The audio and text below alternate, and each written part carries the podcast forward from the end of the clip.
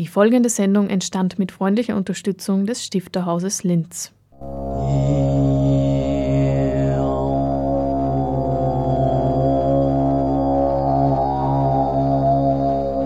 Literatur im Radio.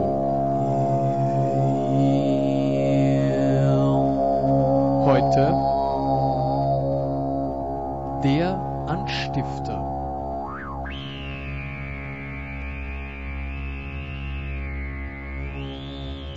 Herzlich willkommen zum Anstifter, dem auditiven Literaturmagazin des Stifterhauses im Kultur- und Bildungskanal von Radio Froh. Eine Erinnerung an den im Oktober verstorbenen ehemaligen Leiter des Stifterhauses, Hofrat Dr. Johann Lachinger, sowie eine neue Ausstellung aus dem Literaturmuseum sind unsere heutigen Themen. Am Mikrofon Hannelore Leindecker.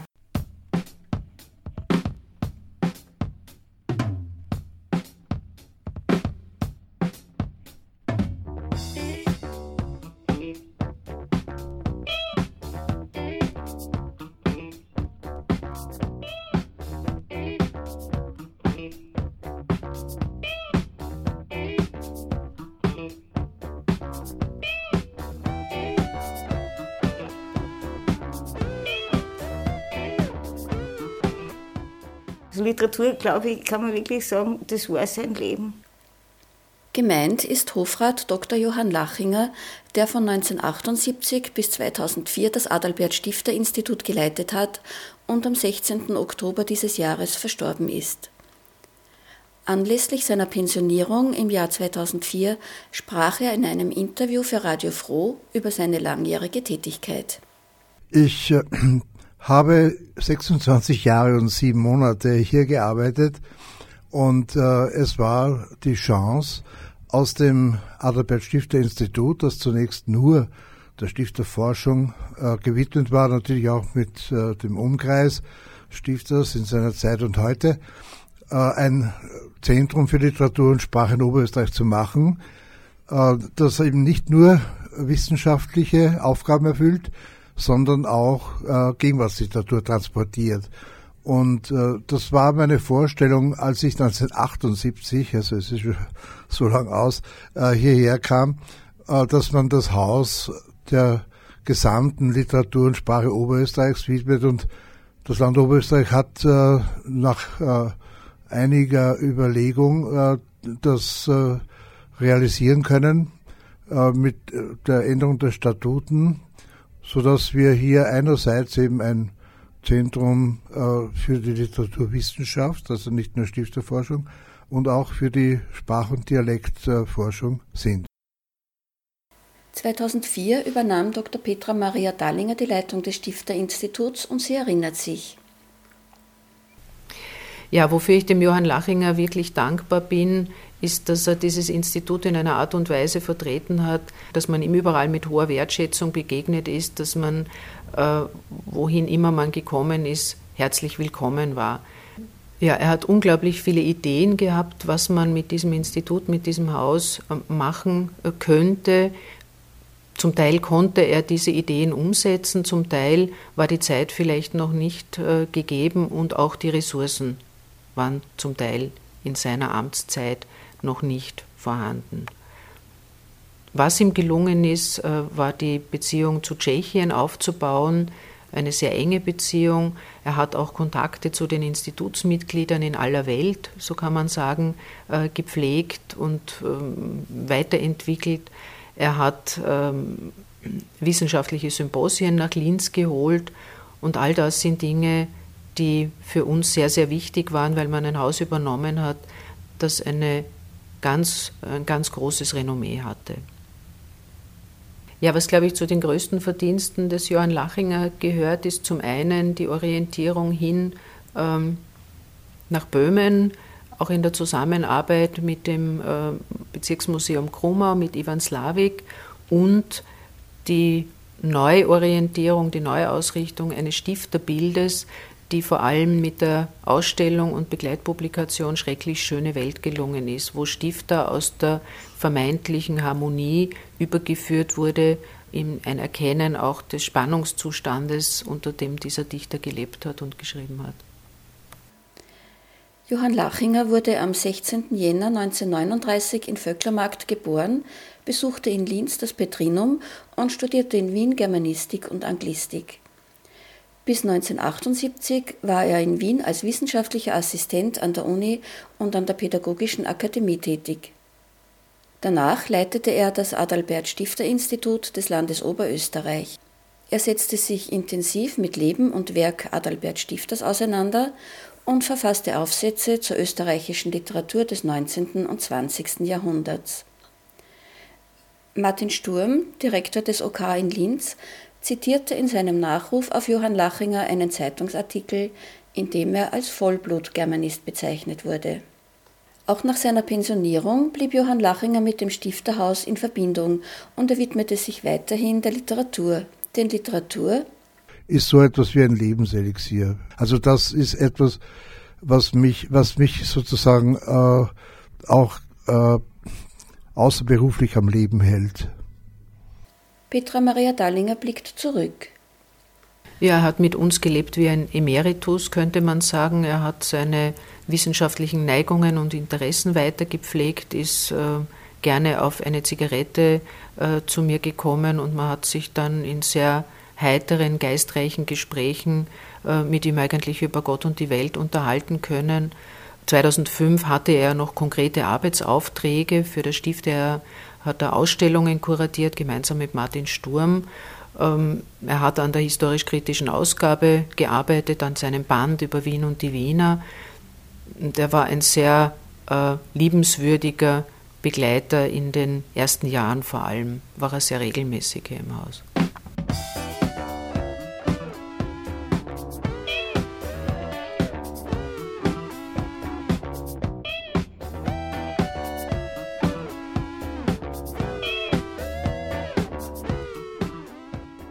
Drei Menschen, die Johann Lachinger durch berufliche Zusammenarbeit als Mensch schätzen lernten, erinnern sich. Regina Pinter, Leiterin des Literaturhauses im Stifterhaus, Petra Maria Dallinger, die Direktorin, sowie Christian Schacherreiter, Autor, Literaturkritiker der Oberösterreichischen Nachrichten und Lehrbeauftragter für Literatur an der Pädagogischen Hochschule der Diözese in Linz ein besonders nettes Erlebnis, das ich nie vergessen werde, ist äh, de, der Tag des, äh, der Eröffnung des Stifterhauses 1993, das Stifterhaus in neuer Gestalt sozusagen und es waren unglaublich viele Gäste da und es hat lange bis in die Nacht hinein gedauert. Äh, Hoflachinger und ich waren dann die Letzten, die das Haus verlassen haben. Und äh, wir hatten damals noch keine automatische Tür. Unsere Eingangstür ist eine sehr, sehr schwere Tür. Und äh, wir sind dann äh, vielleicht um halb zwei oder so in der Früh gemeinsam, wollten wir das Haus verlassen. Und äh, wir nähern uns der Tür und plötzlich geht die Tür von selbst auf, wie wenn es einen automatischen Türöffner gegeben hätte. Und wir schauen uns an, es kommt aber niemand herein. Und äh, dann äh, meint Hoferlachen, nein, das muss der Windfang sein. Und, äh, oder es ist der Geiststifter. Und wir haben dann so herzlich darüber sozusagen uns irgendwie äh, gefreut oder gelacht, dass da plötzlich etwas sehr Ungewöhnliches passiert ist. Es haben sich Türen geöffnet sozusagen, ganz symbolisch äh, beim Eröffnungstag äh, 1993. Also beim Johann, da fallen mir eigentlich drei Stichwörter sozusagen ein dazu. Das erste ist Bildung. Er war ein immens gebildeter Mann, mit dem man über sehr viele Dinge sehr gut reden hat können. Das zweite, Humor. Den hatte er sicher. Einen sehr feinen Humor, viel miteinander gelacht auch.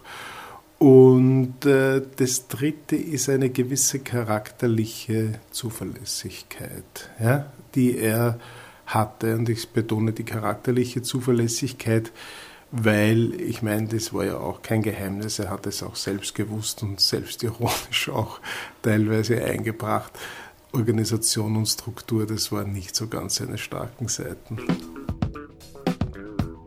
Anlässlich der Eröffnung des Stifterjahres 2005 hat Landeshauptmann Püringer in seiner Rede Lachinger als Stifters Stellvertreter auf Erden bezeichnet und ich glaube, das hat ihm ganz gut gefallen. Die Vorstellung, dass irgendetwas Stifterisches auch in ihm sein könnte und einige ähm, biografische Details sind ja auch äh, durchaus vergleichbar, also die Herkunft. Ähm, sowohl Stifters als auch Lachingers äh, die Erziehung dann in einem Klosterinternat, der Bildungsweg, der von Wien wieder zurück nach Linz führt, das Beamtentum, ähm, das einem vielleicht nicht so maßgeschneidert äh, ist, äh, aber trotzdem ermöglicht, bei Stifter eine literarische, bei Lachinger eine wissenschaftliche ähm, Entwicklung durchzumachen und seinen Neigungen zu leben, seinen Interessen zu leben. Und das hat er auf eine so unglaublich authentische Art und Weise verkörpert, dass man das Gefühl hat, es ist schade, dass solche Persönlichkeiten heute immer seltener zu finden sind. Was mir dazu einfällt, ist, dass es ihm immer ganz wichtig war, und da haben wir auch immer an Stifter gedacht, meine Kolleginnen und Kollegen, dass es ein sehr gastliches Haus ist, wo praktisch äh, auch Essen und Trinken immer irgendwie äh, dazugehört. Also es war ihm wichtig, dass man nach einer Ausstellungseröffnung ein, ein, ein, schönes, gutes Buffet hat und dass man wirklich also, gemütlich beisammensteht das ist etwas, was ich mir denke, dass sozusagen etwas, eine Verbindung herstellt zu Stifter, der auch gerne gegessen und getrunken hat und nach einer Theatervorstellung dann zu Hause mit seiner Gattin gespeist hat. Also so ein bisschen auch in diesem Sinne der Gemütlichkeit. Wir haben eine gemeinsame Südböhmenreise einmal gemacht, also in Vorbereitung für ein Seminar für Deutschlehrer aus ganz Österreich, wo wir so eine Exkursion einfach machen wollten zu Stiftergedenkstätten. Und wir haben das eh beide relativ gut gekannt. Aber er hat gesagt, na, na, du, sicher, sicher, wir fahren das vorher noch einmal ab alles und schauen uns das an. Und das war so eine typische Reise mit dem Johann. Er ist selbst gefahren. Den Zeitplan haben wir natürlich überhaupt nicht eingehalten. Wir sind schon einmal eine Stunde spät weggekommen. Dann waren wir mit dem Direktor Slavik in Grumau, also mit dem Museumsdirektor, verabredet um halb zwei. Aber in Visegrad hat der Johann einen Hunger gekriegt, wir haben noch was essen müssen und wir waren dann um halb vier irgendwann einmal in Grumau. Der Direktor Slavik war längst weg und der Johann hat gesagt, na weißt du, aber so notwendig hätte man den eh nicht gebraucht. also und dann ist er über Horni Planer, also Oberplan, ist dann weitergegangen und wir haben aber einen wunderschönen Tag miteinander verbracht, haben über so viel geredet. Aber das, was es eigentlich, also die eigentliche Funktion hat die Reise nur sehr in Ansätzen erfüllt. Das muss man sagen. Und das ist eigentlich eine Anekdote, die ist äh, für den Johann Lachinger typisch. Er konnte begeistern, für Literatur begeistern. Er hat mitreißend erzählt, wenn er Texte vorgestellt hat. Da gibt es auch eine Anekdote, dass er einem unserer Elektriker über äh, Charles Sealsfield erzählt hat und während er die Birne eingeschraubt hat, hat er also ganz äh, aufmerksam zugehört, weil äh, Hofer-Lachinger wirklich so äh, mitreißend äh, von Texten sprechen konnte. Berühmt war der Globus in seinem Büro, der ließ sich öffnen und da drinnen waren geistige Getränke, die er angeboten hat, zu einer Zigarette beispielsweise und zu einem guten Gespräch. Das, das äh, Gemeinschaftsbildende, das er sehr gerne eben gemacht hat über das Anbieten einer Zigarette. Also da konnte er sehr die Menschen zusammenführen, indem er sagte, stellen wir uns doch noch oder setzen wir uns noch auf eine Zigarette zusammen. Man hat sich gerne dazu gesetzt, auch wenn man nicht geraucht hat, weil es einfach dann sehr äh, freundliche oder eben geistreiche Gespräche dazugegeben hat. Witzig. Er war unglaublich witzig. Also er konnte Dinge so erzählen, Anekdoten so zuspitzen und so formulieren mit einer langen Anlaufzeit und mit einer Verzögerung und am Ende dann mit einer unglaublichen Point. Er hat oft bis, hat er uns erzählt, bis spät in die Nacht oder eigentlich bis in die Früh hinein gelesen, war dann am nächsten Tag vielleicht ein bisschen später da, aber, aber er hat also sozusagen dieses schon ein Leben aus der Literatur gelebt. Und reiselustig. Also gereist, glaube ich, ist er sehr gern, auch immer mit Literatur und auf Spuren der Literatur. Und da hat es immerhin auch bis nach Nizhny Novgorod gebracht oder in die Vereinigten Staaten, aber die hauptsächlichen Reisen waren auf Stiftersspuren im Böhmerwald oder auch nach Triest, also verschiedene Literaturreisen. Ich glaube, das hat er sehr gern gehabt.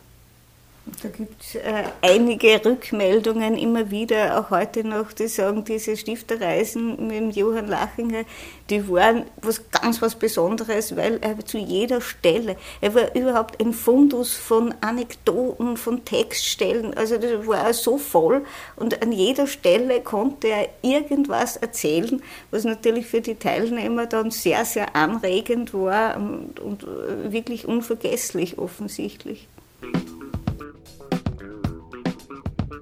Erinnere mich an Weihnachtsfeiern, wo er versucht hat, uns Lieblingstextstellen, die er sehr humorvoll oder witzig gefunden hat, nicht mehr weiterlesen konnte, weil er selbst so lachen musste.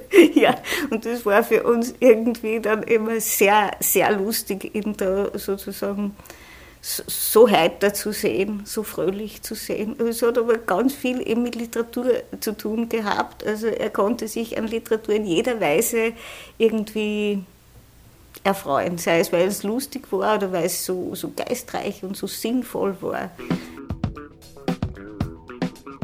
Am 16. Oktober hat Johann Lachinger nun diese Welt für immer verlassen. Zum Abschluss zitiere ich aus Martin Sturms Nachruf beim Begräbnis.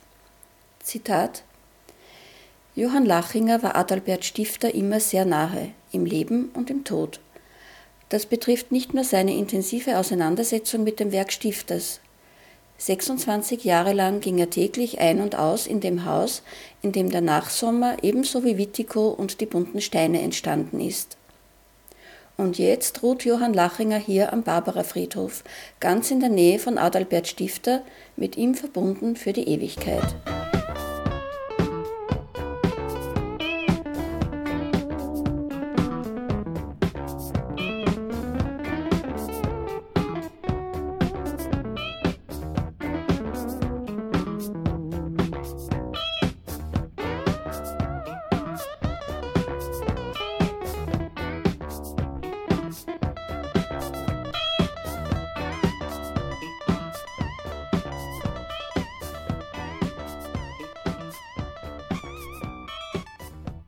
Kunst und Kitsch im Archiv ist der Titel einer Ausstellung, die am 13. Dezember eröffnet wird. Hören Sie dazu Dr. Petra Maria Dahlinger, die Direktorin des Stifterhauses. Wir haben wieder einmal unsere Archivschränke aufgemacht und geschaut, was sich an Zeichnungen, Aquarellen, Ölgemälden, an bildkünstlerischen Arbeiten oder auch an anderen Sparten wie der Musik beispielsweise oder kleinen Objekten in Nachlassbeständen befindet. Und daraus versuchen wir eine heiter ironische Schau zu gestalten, die sich ein bisschen bewegt zwischen dem Dichter als Künstler, dem Dichter als Objekt der bildenden Kunst und auch Sammelleidenschaften, die vielleicht hinüberreichen in das, was man heute als Kitsch bezeichnen würde. Und wie definieren Sie in diesem Zusammenhang Kitsch? Ist da überhaupt eine Grenze zu ziehen? Ich glaube, das ist eine Entscheidung, die man als Betrachterin oder Betrachter trifft, äh, wo Kunst endet und äh, Kitsch beginnt. Das können kleine Bastelarbeiten von Fans sein, äh, die mit Collagen ihrer Verehrung Ausdruck verleihen. Das können äh, Sammeltassen sein, die man sich als Reisesouvenir mitnimmt, die aber einen hohen emotionalen Wert für die Besitzerin oder den Besitzer vielleicht gehabt haben. Also ich glaube, die Übergänge sind da sehr fließend.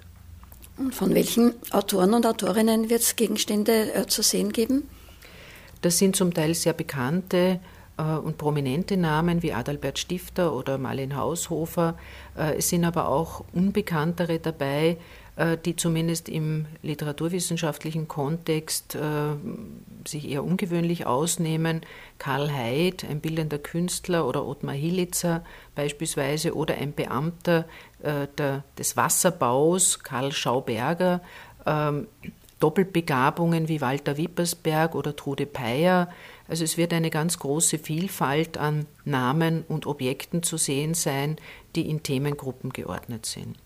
Sie haben jetzt die Themengruppen schon angesprochen. Äh, wie schaut das aus?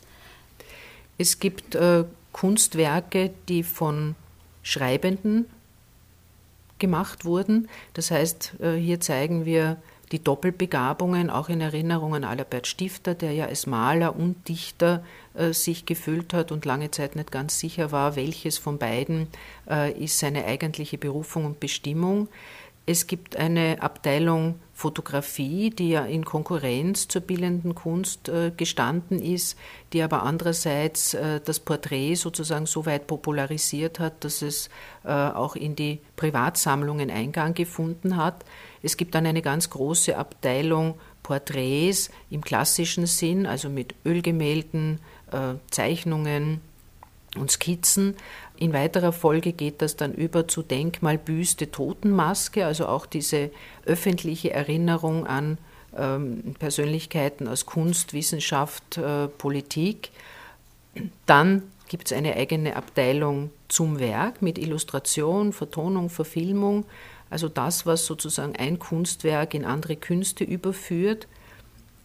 Und dann gibt es äh, als ganz großen abschließenden Punkt Liebhabereien und Sammlungen, wo Amateurskunst, anlassbezogenes, gewidmetes zu sehen sein wird und in einer Extraabteilung Kunsthandwerkliches, Kunstfertigkeiten. Wir haben einen ganz großen Bestand äh, an Bildschnitzereien von Johann Rindt, einem Freund Stifters, der mit ihm sehr viel zusammengearbeitet hat. Unter anderem äh, hat er im, im Nachsommer ein Denkmal gesetzt. Äh, Rindt war ja derjenige, mit dem er den Käfermarkter Altar restauriert hat. Diese Restaurierung hat Rindt vorgenommen. Und wir haben hier sehr viele Gebrauchsgegenstände, Schmuckobjekte, Pokale, Schatullen, die wir auch einmal zeigen möchten. Könnten Sie vielleicht sonst ein paar Beispiele noch für Exponate bringen, die besonders interessant sind?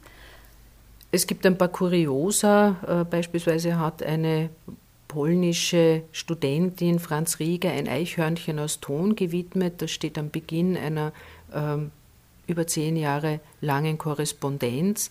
Man wird dieses kleine rote Eichhörnchen sehen können und ein bisschen was zur Geschichte äh, dazu erfahren.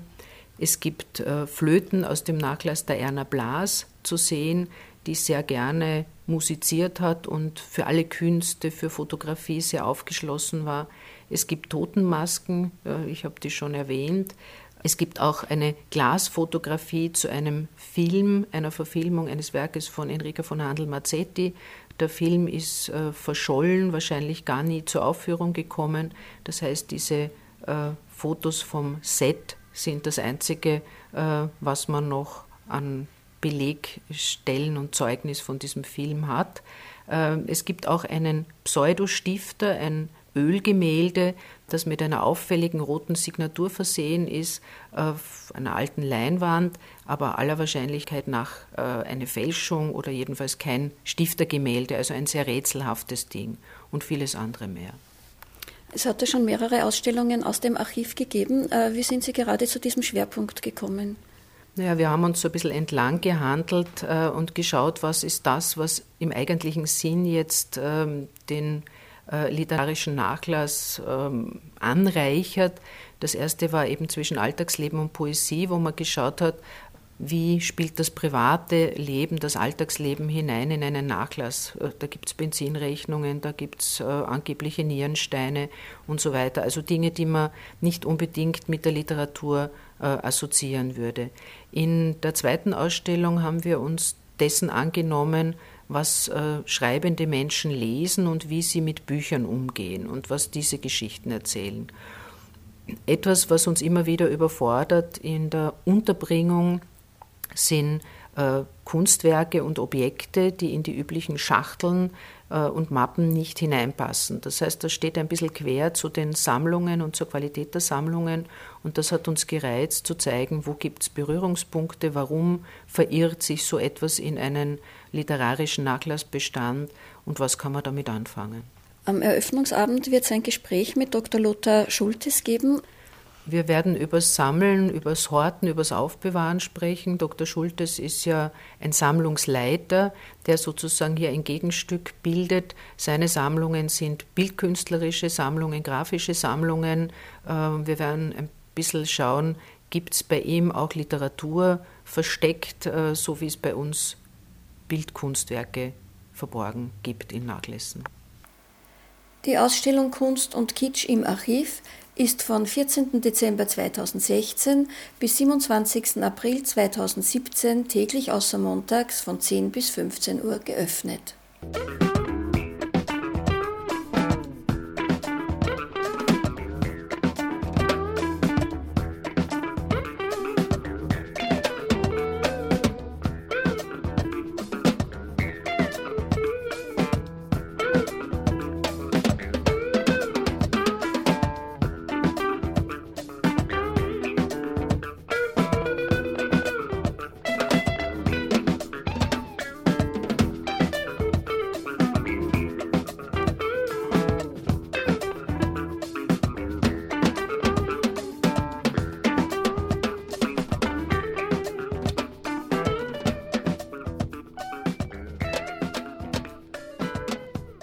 Nun das Programm für den Dezember.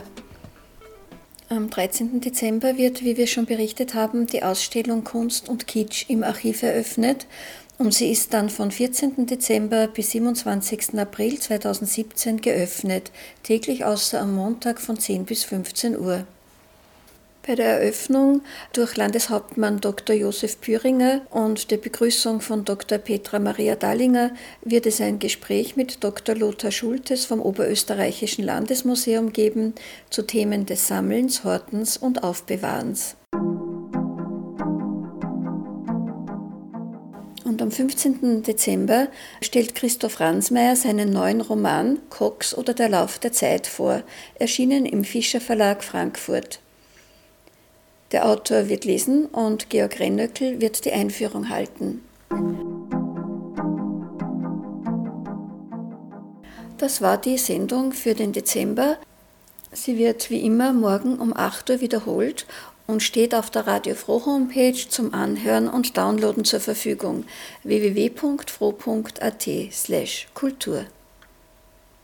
Am 4. Jänner sind wir wieder für Sie da. Bis dahin bedanke ich mich fürs Zuhören und wünsche Ihnen einen besinnlichen Advent, schöne Weihnachtsfeiertage und einen guten Rutsch ins neue Jahr. Es verabschiedet sich Hannelore Leindecker.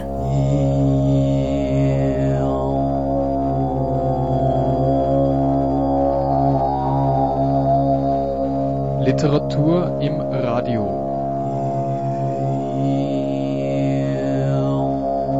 Heute der Anstifter